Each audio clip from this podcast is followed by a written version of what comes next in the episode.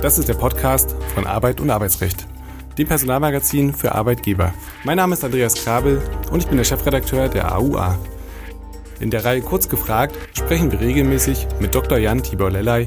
Er ist Fachanwalt für Arbeitsrecht und Partner bei Buse in Frankfurt. Er berät seit vielen Jahren Unternehmen umfassend im Arbeitsrecht von A wie Abmahnung bis Z wie Zeugnis. Seinen Schwerpunkt hat er im Betriebsverfassungs- und Tarifrecht. Diese Folge wird Ihnen präsentiert von den betrieblichen Gesundheitsexperten der Hallische Krankenversicherung. Als Anbieter von Gesundheitsbenefits hilft die Hallische Unternehmen dabei, ihr betriebliches Gesundheitsmanagement sinnvoll und klug zu ergänzen. Gesundheitsbenefits stärken nicht nur die Gesundheit der Mitarbeitenden und reduzieren damit Ausfallzeiten. Sie gelten auch steuerlich als clevere Entlohnungspolitik und werden zudem von vielen Unternehmen erfolgreich als Instrument in Employer Branding und Recruiting eingesetzt. Informieren Sie sich genauer unter gesundheitsbenefits.de. Herzlich willkommen, lieber Herr Dr. Lellay, zu einer weiteren Folge Kurz gefragt. Heute wollen wir uns ganz aktuell beschäftigen mit dem Fastenmonat Ramadan und inwiefern dieses in ja, Konflikt mit der Arbeitszeit in Deutschland steht. Der Fastenmonat Ramadan findet im neunten Monat des islamischen Mondkalenders statt. Das ist nach unserem Kalender der jetzige Monat April. Was passiert dort genau und warum kann das mit den Arbeitnehmerpflichten kollidieren? Lieber Herr Dr. Lelay, was geschieht beim Ramadan und wen betrifft das? Der Ramadan hat einen direkten Bezug zum Koran, der ja das heilige Buch der ähm, Muslime ist. Und äh, wenn man das aufschlägt, dieses heilige Buch, dann findet man da die Sure 2 und den Vers 185. Und da steht, der Monat Ramadan ist es, in dem der Koran herabgesandt wurde als Rechtsleitung für die Menschen und als deutliches Zeichen der Rechtsleitung und als Unterscheidungsnorm. Da geht das noch so ein bisschen weiter. Ich fand das deswegen so interessant, weil wir uns hier ja auch im Podcast viel mit diesen Dingen beschäftigen, Unterscheidung und Rechtsleitung, die rechtlichen Auslegungen ja, und der Ramadan ist äh, ein Monat, der die Musliminnen und Muslime betrifft. Das sind in Deutschland immerhin so circa 4,5 Millionen Menschen, circa 5,5 Prozent der Bevölkerung.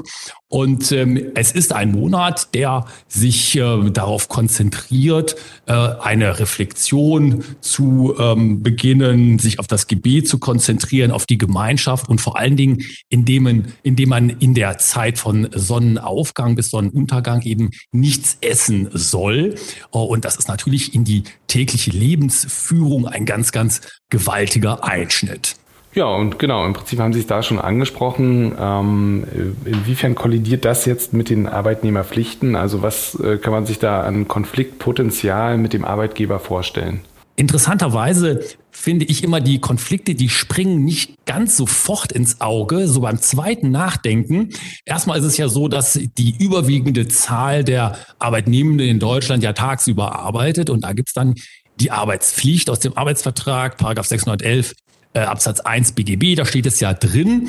Äh, und hier äh, kann man sich dann ausmalen, dass es durch diese religiöse Pflichtausübung der äh, Muslime oder der dem Islam gläubig anhängenden Menschen eine äh, Kollision geben kann. Und hier gibt's dann natürlich sofort auch die Frage, wie gibt es eine Kollision mit dem Grundrecht der Religionsfreiheit, was wir ja in Artikel 4 unseres Grundgesetzes festgelegt, festgeschrieben haben. Prinzipiell ist es ja arbeitsrechtlich so, und das wissen ja unsere Hörerinnen und Hörer auch, die, äh, der Arbeitsvertrag regelt, dass, dass die gesamte Arbeitskraft zur Verfügung gestellt werden muss im Arbeitsverhältnis. Dafür gibt es ja auch die Vergütung, ohne Arbeit kein Lohn, der alte Grundsatz. Und hier ist eben die Frage, was passiert im Ramadan, wenn da wirklich den gläubigen Vorschriften entsprechend Fasten gehalten wird? Kann das möglicherweise zu einer Minderung der Arbeitsfähigkeit, der Leistungsfähigkeit ähm, führen. Und ähm, da kommt man dann häufig in Konstellationen, wo es eben dann doch sehr schnell darum gehen kann, was passiert mit dem Arbeitsverhältnis, Ganz zu schweigen davon, ob es möglicherweise auch gesteigerte Gefahren gibt auf äh, zu Arbeitsunfällen oder äh, sonstigen ähm, schwierigen Situationen, die durch solches Fasten, was ja körperlich beeinträchtigend ist, beeinträchtigend ist, ausgelöst werden. Und ganz platt gesagt gibt es jetzt ähm, auf den ersten Blick zwei Reaktionsmöglichkeiten. Denn einerseits könnte ich mich auf den Standpunkt stellen und sagen, okay, ich verbiete dir, lieber Arbeitnehmer, das religiöse Fasten während der Arbeitszeit.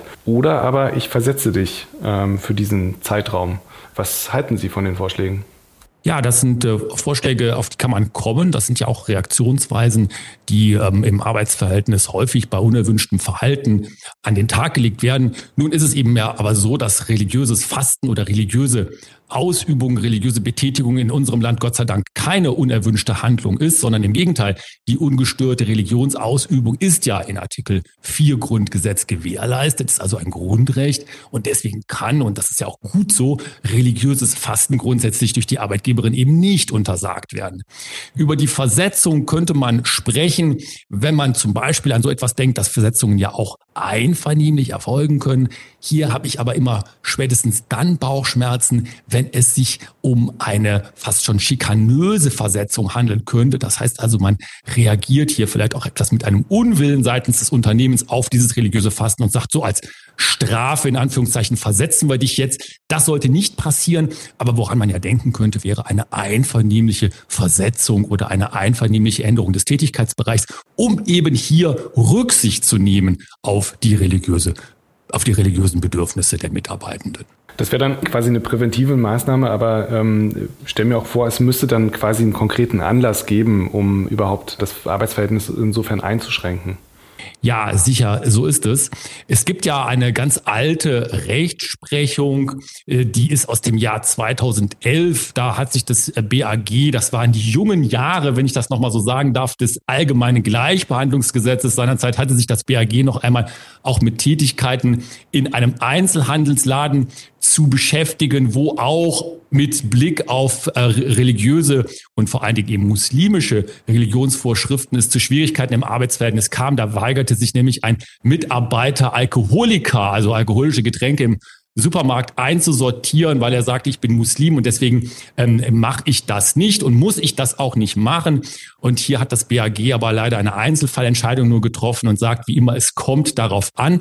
Prinzipiell wird aber hier in diesen, äh, diesen Konstellationen sogar auch eine Kündigung für möglich gehalten. Das sind natürlich extreme Fälle und äh, eben auch Fälle, wo es sich ganz schwerwiegend auf die Arbeitspflicht allgemein und die Arbeitsmöglichkeit allgemein auswirkt. Ich glaube, der Satz, es kommt darauf an, führt zu einer unfassbaren Beliebtheit von Juristen. In diesem Zusammenhang gibt es aber auch eine weitere viel diskutierte Frage, muss denn der Arbeitgeber auch Zeiten für das Beten beispielsweise einräumen und inwiefern unterscheidet sich das dann, wenn jemand kommt und sagt, ich hätte gerne ein Zeitfenster, um zu meditieren, also wo es keinen religiösen Bezug gibt? Der Islam ist ja eine der Buchreligionen, die sehr konkrete Vorschriften für die Gebetspraxis vorsehen, da ist das Beten fünfmal am Tag vorgeschrieben. So steht es im Koran auch. Und ähm, im Gesetz ähm, gibt es keinerlei konkrete Regelungen zu Gebetspausen.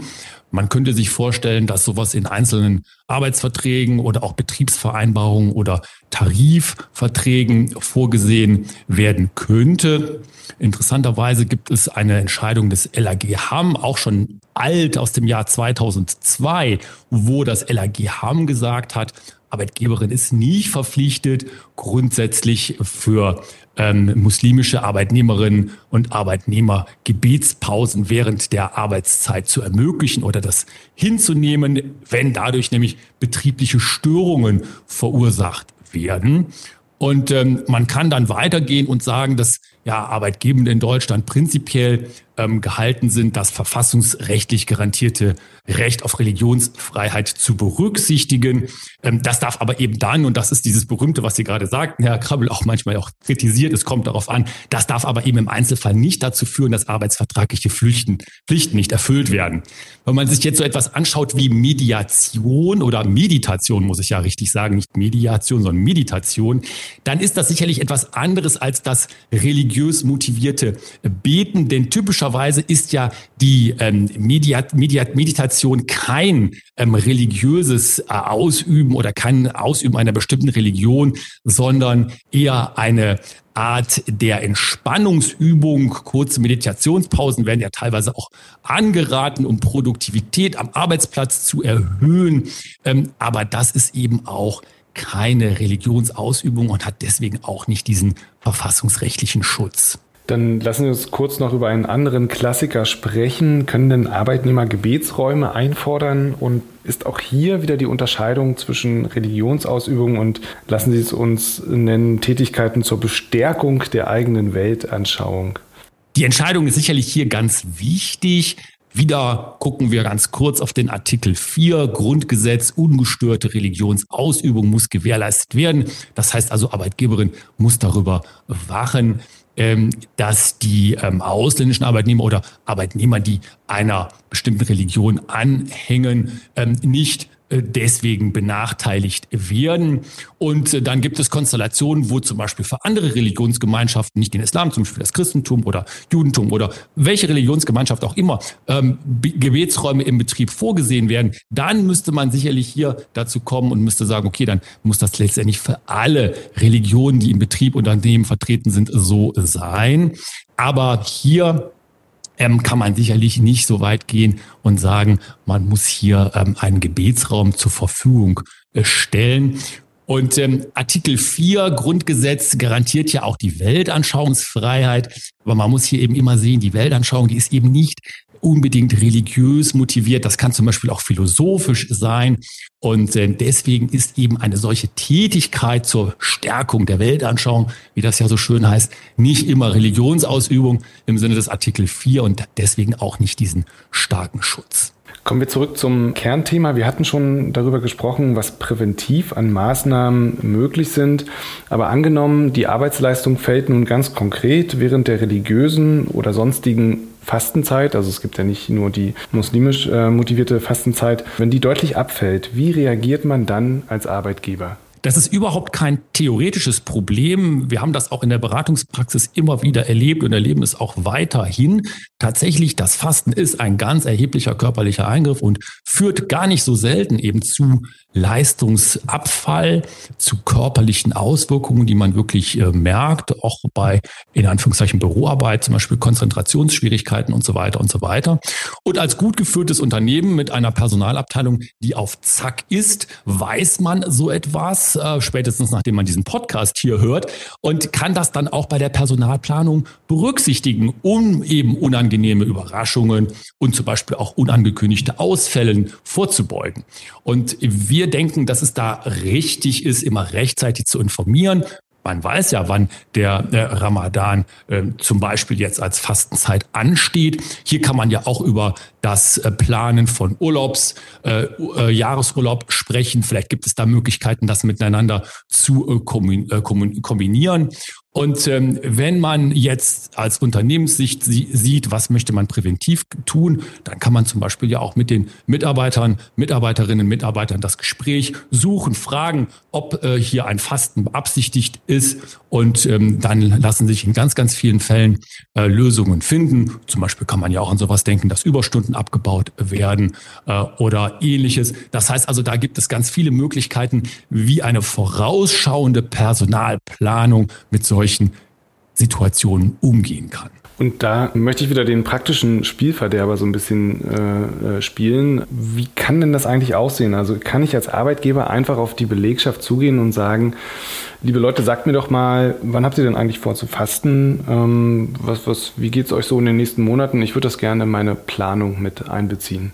Das ist sicherlich ein delikates Feld. Ich will jetzt nicht so weit gehen und sagen, es ist ein vermintes Feld man muss ja hier natürlich auf die entsprechenden auch gesetzlichen Vorgaben berücksichtigen. Man muss auf das Diskriminierungsverbot äh, immer auch äh, schauen.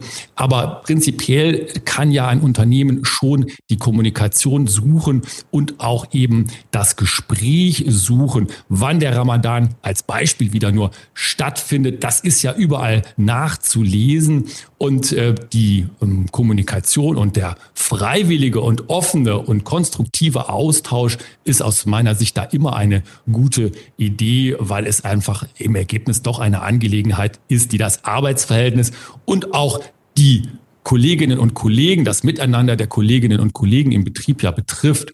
Und ähm, die Arbeitnehmer, die betreffenden Arbeitnehmenden sind nicht verpflichtet, das mitzuteilen, aber die offene Kommunikation und das offene Umgehen mit dem Thema bringt meiner Erfahrung nach schon sehr, sehr viel. Also sollte man quasi über ein offenes Gesprächsangebot gehen und dann einfach die Leute auf sich zukommen lassen. Im Prinzip übrigt sich eigentlich meine letzte Frage, denn ähm, der Nachweis einer Religionszugehörigkeit kann natürlich nicht gefordert werden, wäre insofern auch gar nicht möglich, oder?